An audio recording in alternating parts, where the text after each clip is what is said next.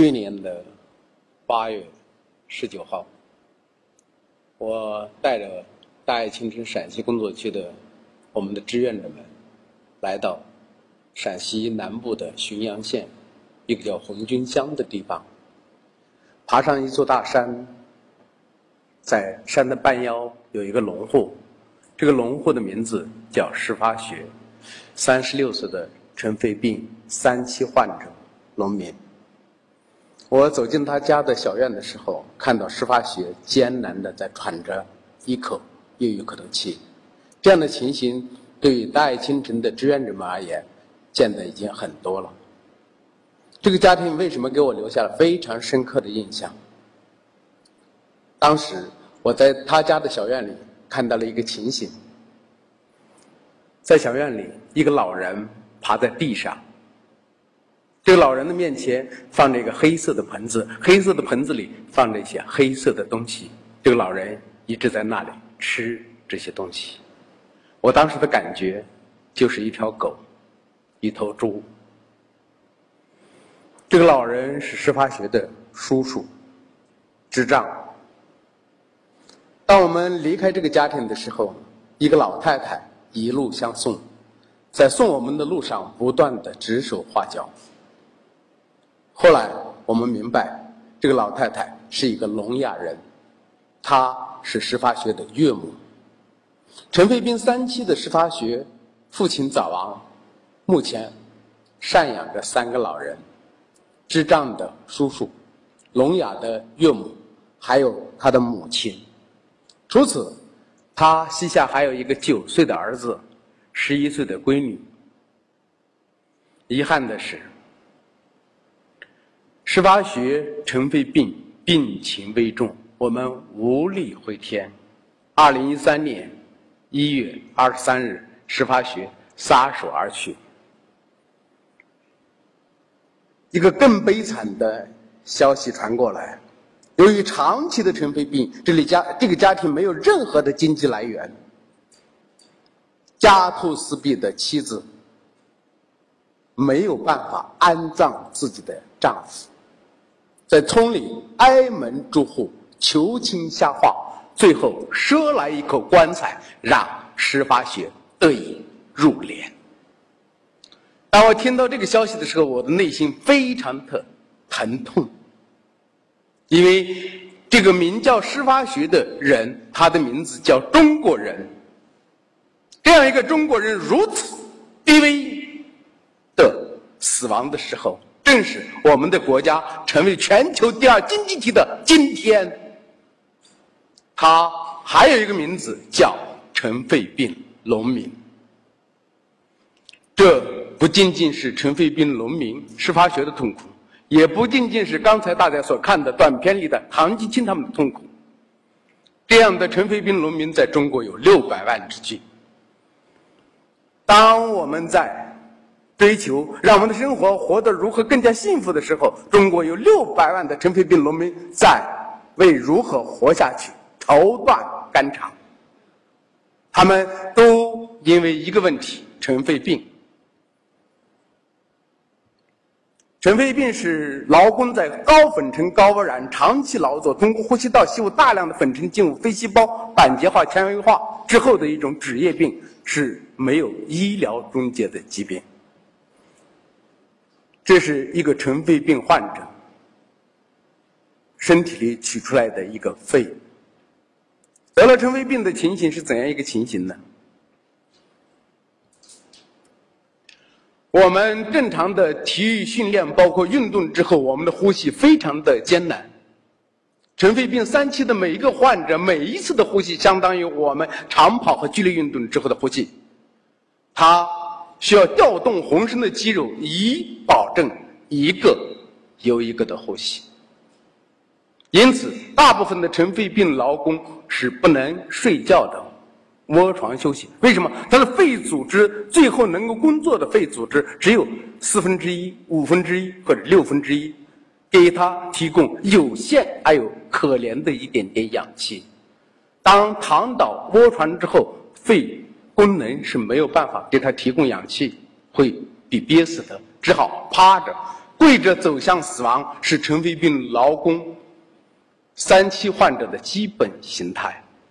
这样一个家庭没有办法，只好从屋顶吊两根绳子，绑一个木板，患者趴在这木板上，一家人睡在床上，最后的一两年就是这样度过的，趴着，基本的形态。因为他们的肺最后变成石头了。无锡人民医院的呼吸科专家陈静瑜告诉我一个非常可怕的信息：在金属矿打工的劳工，尘肺劳工，火化之后骨头都烧成灰了，最后会给家里留下一个金元宝。肺组织吸入大量的金属矿粉，肺变成金属肺了。那么，我们为什么提出一个尘肺病农民问题？我以为这是本世纪最严峻的中国问题，原因有这样一些：数数量巨大、集中爆发、群体爆发、贫病交加、隐匿村庄、维权困难、死亡威胁、全面抛弃、无声无息。我先讲一组数字：目前在中国的尘肺病农民的群体至少有六百万人。今天上午。给我颁奖的广东省卫生厅的廖新正厅长，他的看法是至少有一千万人。这跟湖南职业病防治院的肖教授他们的判断是一样的，但我们不敢采信这样的数字。尘肺病农民的数字至少保守的数字是六百万人，相当于一个青海省，相当于香港或者欧洲一个中型国家的人口数量太大了。这样巨大的数字是在按照百分之二十二点零四的死亡率，在快速的一个一个被活活憋死。更残酷的是，在这块土地上，仅煤工尘肺患者每一个小时有一个半人会被活活憋死。死亡的人基本上是三十岁到四十岁的中青年。更残酷的是，每年还会新增两万个尘肺病患者。为什么要特别提出尘肺病农民问题？在中国的国有企业里的职工的尘肺问题，严格的讲，不是一个很严峻的问题啊。农民被抛弃了。我们在组织整个大清真的尘肺救援以来，很多人都在给我问，说王老师，你作为一个精英的知识分子，关注尘肺病农民，尘肺病农民问题压根就是企业责任、政府责任、国家责任，与你有什么关系？你是咸吃萝卜。半操心，我说你说的确实有道理，但是该尽责任的不尽责任、放弃责任、逃避责任，这是这个时代的特点。大爱新生是目前中国境内对尘肺病救援最大的公益组织。作为这个组织的发起人，我们持续工作已经有四五年之久。本人没有见到过一个涉尘企业主动担责。主动担责，不仅没有担责，反过来有很多企业回头会祸害劳工的维权。因此，企业担责几乎是一句空话。因此，大量的尘肺农民被企业抛弃。为什么企业抛弃？企业抛弃的背后是国家抛弃或制度抛弃。尘肺病本质上是工伤，是完全企业工伤责任。在计划经济时代，一个比工伤鉴定的尘肺劳工享有六个方面的政策：从发病之日到死亡前享有完全的免费医疗，即国家担着他的医疗所有的费用；第二，从发病日到死亡前的工资福利全保障；第三，安置子女就业；第四，陪产；第五，抚恤。最好的一条是第六条，每年可以安排三个月甚至半年的疗养。因此，我在朝阳医院、包括华西医院见到过三十岁得了尘肺病的国有企业的职工活到七十多岁、八十岁，但农民没有这样的信用，农民被抛弃了。为什么？《中华人民共和国职业病防治法》明文规定，做职业病的鉴定必须要三个刚性条件：第一个条件要有劳动合同。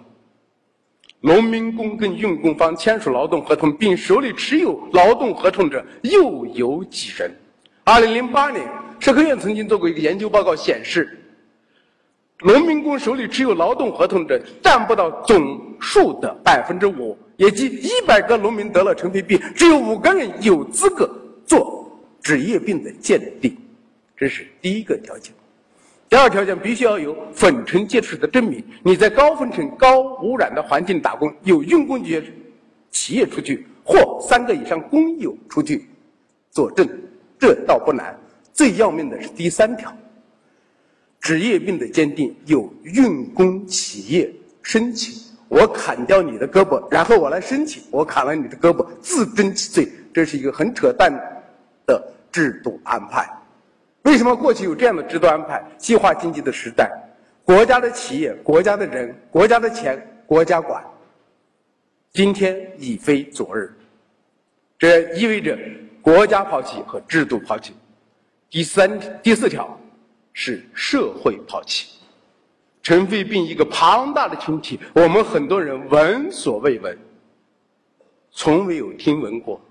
但这是一个巨大的群体，不能因为我们没有听过，它就无视它的存在。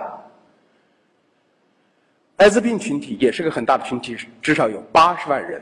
但这些年从上到下，从左到右，从国家政策到国际救援，达到了从所。没有过的重视程度，国家公共政策采取了一系列的四面一关怀的公共政策，实现了完全和较大程度的解决。但尘肺病群体没有，没有领导的慰问，没有公共政策，没有人的重视。为什么？因为这个群体是以单一群体，生活在最底层的群体，而艾滋病群体是一个多元群体，他们有发声的能力。艾滋病群体很多人有发声的能力。拥有发声的平台，还有发声的渠道，更重要，有大量的人替他们说话。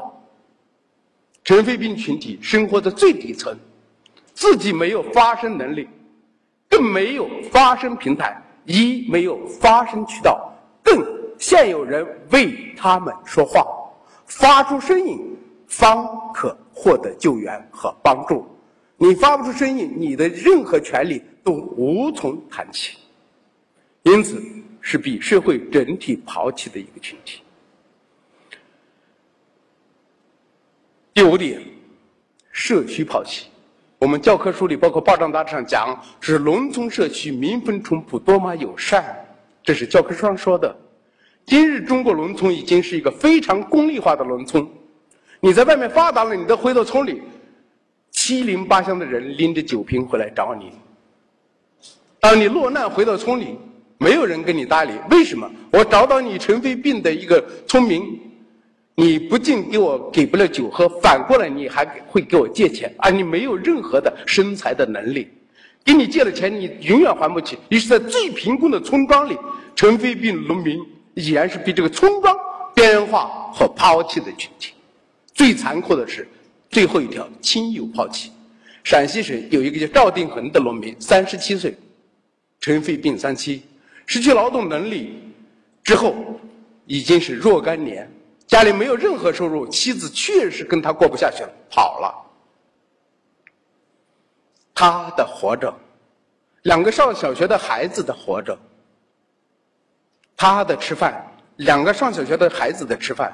于是，七十二岁的老父亲上矿山打工，养活尘肺。三妻的儿子和两个孙子，什么叫悲惨世界？这就叫悲惨世界。因此，我们发起对尘肺病群体的救援，有大量的年轻的孩子，十来岁、二十来岁就尘肺死亡，因为被抛弃了。我们不能眼睁睁看着自己的兄弟姐妹在那里丧命而视而不见，我们要行动。我们做力所能及的事情，因此在二零一一年的六月十一号、六月十五号发起了“大爱清晨”。大爱清晨两年来，第一立体救援，目前已经形成了救命、助学、助控、救心完整的救援体系。到现在累计救治七百一十九人，助学二百六十二个孩子，助控一千多个包裹，救心让很多的尘肺病农民看到了希望，看到了温暖。重拾活下去的信心，不再被社会抛弃，他们感觉。再一个，发送制氧机，到现在筹款的数字有点可怜，八百来万。第二点，立体传播。我们认为最严峻的问题是，大量的尘肺病农民自己得了尘肺病还不知道“尘肺病”三个字。同时，我们会发现大量的精英人群就压根不知道尘肺病。因此，让尘肺病像艾滋病一样实现家喻户晓，是我们最大的诉求。至少，农民在外出打工的时候知道，得了尘肺病会被活活憋死，是不可治愈的。在打工赚钱和保住生命之间有一个理性的抉择。因此，让每一个中国农民，让每一个人中国人知道“尘肺病”三个字是未来长期努力的方向。为此，我们在今年的六月十五号专门创立了叫做“世界呼吸日”，乃在于让更多的人关注呼吸健康，关注最底层的尘肺病劳工的生与死。仅仅这样的努力是不够的，根本问题的解决在于制度性的解决。在于通过制度来根除尘肺病的再生环境，让涉尘企业不不再敢于犯险，学习欧美发达国家的经验。因此，我们成立了关于尘肺病的公共政策的研究中心，采取了一系列的公共政策的推动行动。当然，在这个过程中，我们大爱新城也得到了一定的发展。现在有两千多个志愿者，有十九个工作区站。也形成了自己的管理团队和管理体系。发达国家是国家担责，欧美国家曾经在十八世纪、十九世纪的时候，尘肺病问题也很曾经很严重，但是最后是由国家公共财政解决这个问题，整体买单。尤其法国和德国让我非常惊讶，十多万来自。非洲的劳工在法国和德国打工，而后得了尘肺病。我看了资料以后目瞪口呆。他们把十多万非洲劳工接到法国、德国，移民到这里，给他们安置住房，解决生活问题，并治病、养老送终。看到这个东西的时候，看到这些资料的时候，我觉得惊讶于欧一百年前法国和德国的文明程度。当然，井喷式的尘肺正在当代中国正在一个蔓延和严重的出现。因此，我认为中国的问题，尘肺病问题，仅靠一个民间组织是不行的。我们民间组织的目的在于推动国家行动。因此，呼吁国家早日接盘尘肺病劳工，因为这是国家血债，国家理所当然应该担责。除此，要根治。尘肺病问题，那就出台一系列的刚性的立法来杜绝尘肺病。因此，我们有个诉求：通过十年、二十年、三十年、五十年，甚至一百年的努力，在中国这块土地上消灭尘肺病。因此，国家血债必须偿还，国民血债人人有责。因为我们今天享受的高楼大厦、享受的高速公路，一切一切的背后，都有这些已经失去生命或正在失去生命的劳工付出的血的成本和代价。因此，这是我们每一个人的责任。谢谢。